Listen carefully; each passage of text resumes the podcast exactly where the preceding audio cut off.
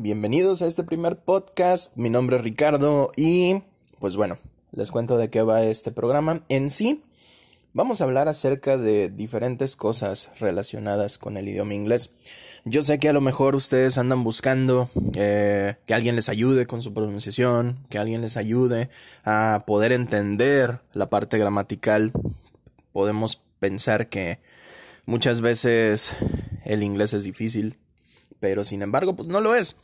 Sinceramente, he estado trabajando como maestro de inglés lo suficiente para saber que con un poco de empeño y muchísima práctica, cualquier persona puede aprender inglés. Yo sé que a lo mejor ustedes me van a decir, no, que el inglés es difícil, que, tuve malos maestros, que me enseñaban pura gramática, este, que el idioma es difícil para mí porque no puedo mover bien la, la boca, no puedo gesticular bien. Sí, todo eso es completamente válido. Y pues sinceramente, cualquier persona puede tener este tipo de problemas. En lo personal, yo les podría decir que el inglés eh, sí es difícil si no estás motivado. Una de las principales causas por las cuales las personas dejan de lado el inglés, pues es precisamente porque pues, no están motivados. A lo mejor no hubo alguna persona que les haya guiado por el buen camino. A lo mejor tuvieron malas experiencias con maestros que eran medio sangrones, que de esos habemos muchos. Hay veces en las cuales yo también soy sangrón, pero yo soy sangrón buena onda. Básicamente, el inglés no es difícil. Y eso es lo primero que ustedes tienen que entender. El inglés no es difícil. Las estructuras gramaticales, la forma en la que se pronuncia, la manera en la cual tú te expresas, no es difícil, porque a final de cuentas sigue siendo un idioma.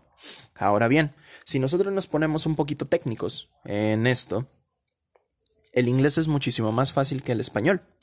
Esto, ¿por qué razón? Porque el idioma es un idioma fonético. ¿A qué me refiero con que es un idioma fonético? Pues precisamente porque es un idioma que se basa mucho en las combinaciones de las letras para poder generar un sonido en específico. No es lo mismo eh, decir la palabra tree a decir la palabra three.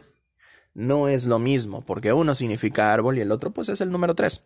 Entonces, hay que prestar mucha atención a los sonidos. No es como en el español. En el español nosotros pues vemos las palabras y, y en este caso el idioma español se considera un idioma ortográfico. ¿A qué me refiero con que es un idioma ortográfico? Pues precisamente que necesitamos reglas ortográficas para que funcione. Las vocales siempre van a sonar igual, solamente cambia la entonación dependiendo del tipo de acentos que nosotros utilicemos en las oraciones que querramos realizar. Otra de las cosas que también suceden al momento de estar queriendo aprender inglés es que muchas veces nosotros pensamos que, al igual que como les dije al principio, es difícil y se los vuelvo a decir, no lo es. Imagínense esto. Nos ponemos en el lugar de el verbo to be. El verbo to be es el verbo más irregular que existe en el idioma inglés. ¿Por qué razón sucede esto? Porque tiene siete conjugaciones diferentes. ¿Cuáles son estas conjugaciones? Tenemos la conjugación am, is, are. Tenemos was, were. Tenemos been y tenemos being. Esas son las tres conjugaciones que existen del verbo to be.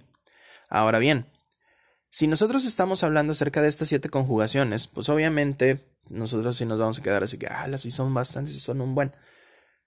Pero hay que entender que el verbo to be, traducido al español, significa ser o estar. Me imagino que en algún momento dado ustedes han escuchado qué son las conjugaciones. Las conjugaciones son la forma en la cual tú expresas un verbo.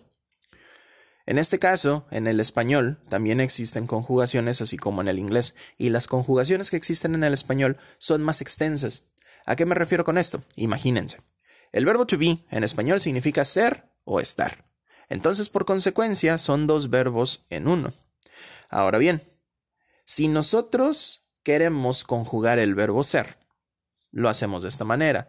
Yo soy, tú eres, ella es, él es, eso es, esa es, nosotros somos, ustedes son, ellos son, vosotros sois. Aquí también entran las partes del español de España. ¿Por qué? Porque pues a final de cuentas sigue siendo el mismo idioma.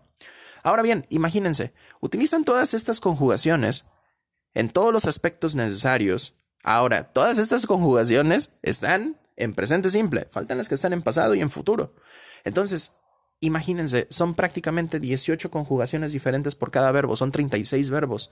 36 en contra de 7, pues es muchísimo más fácil el inglés. Ahora, no solamente por eso es más fácil, sino porque las estructuras gramaticales son muy sencillas, solamente que nosotros estamos acostumbrados a hablar de una manera en el español y queremos traducir todo literalmente al inglés, y ese es el primer error que existe. Cuando nosotros queremos aprender un nuevo idioma, tenemos que adaptarnos a ese idioma, no adaptar nuestro idioma al otro idioma. No adaptar el español al inglés, porque eso nunca va a suceder. No podemos traducir literalmente ciertas expresiones. Es como, por ejemplo, en algún momento dado ustedes han escuchado que les dicen el inglés se habla al revés.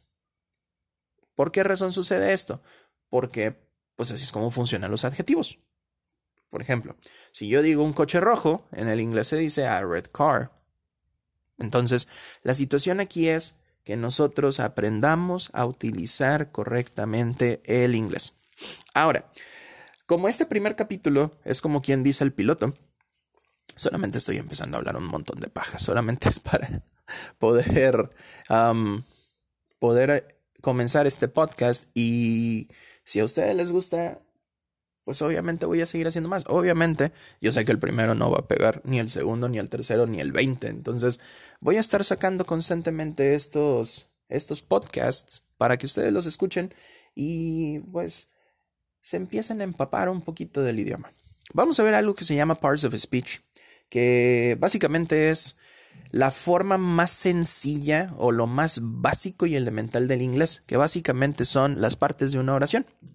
Hay que recordar que en el inglés, el español y cualquier otro tipo de idioma siempre va a tener ciertas partes que conforman una oración y esto conforma a su vez el discurso de una persona.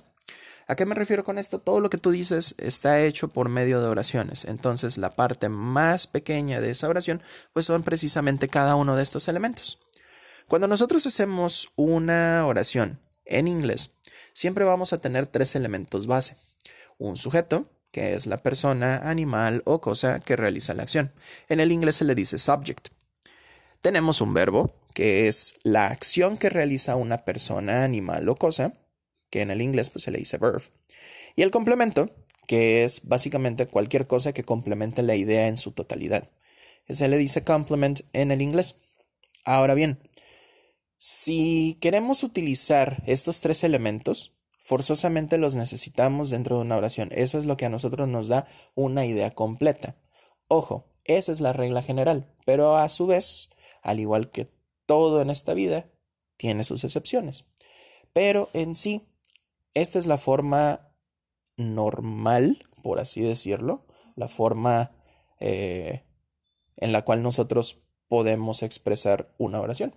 ¿Cómo funciona esto de sujeto, verbo, complemento? Nosotros usualmente utilizamos un sujeto como el nombre de una persona, animal, cosa, lugar, situación, lo que ustedes gusten. Pero por ejemplo, digamos, hablamos acerca de un coche, the car, ¿ok? Si yo utilizo the car, en automático estoy hablando acerca de un auto, un coche. Sabemos que sabemos lo que es, ¿no? Aparte de eso, también estamos a punto de utilizar un verbo. El verbo que tú puedes utilizar puede ser cualquiera, el que tú quieras. El coche se ve interesante. El coche va muy rápido. El coche es bonito. Todas esas, todas esas oraciones las podemos utilizar sin ningún problema. The car is pretty. El coche es bonito. The car looks amazing. El coche se ve genial. Y así. ¿Por qué? Porque estamos utilizando el coche como la base de la oración. Es la persona, animal o cosa de la que estamos hablando.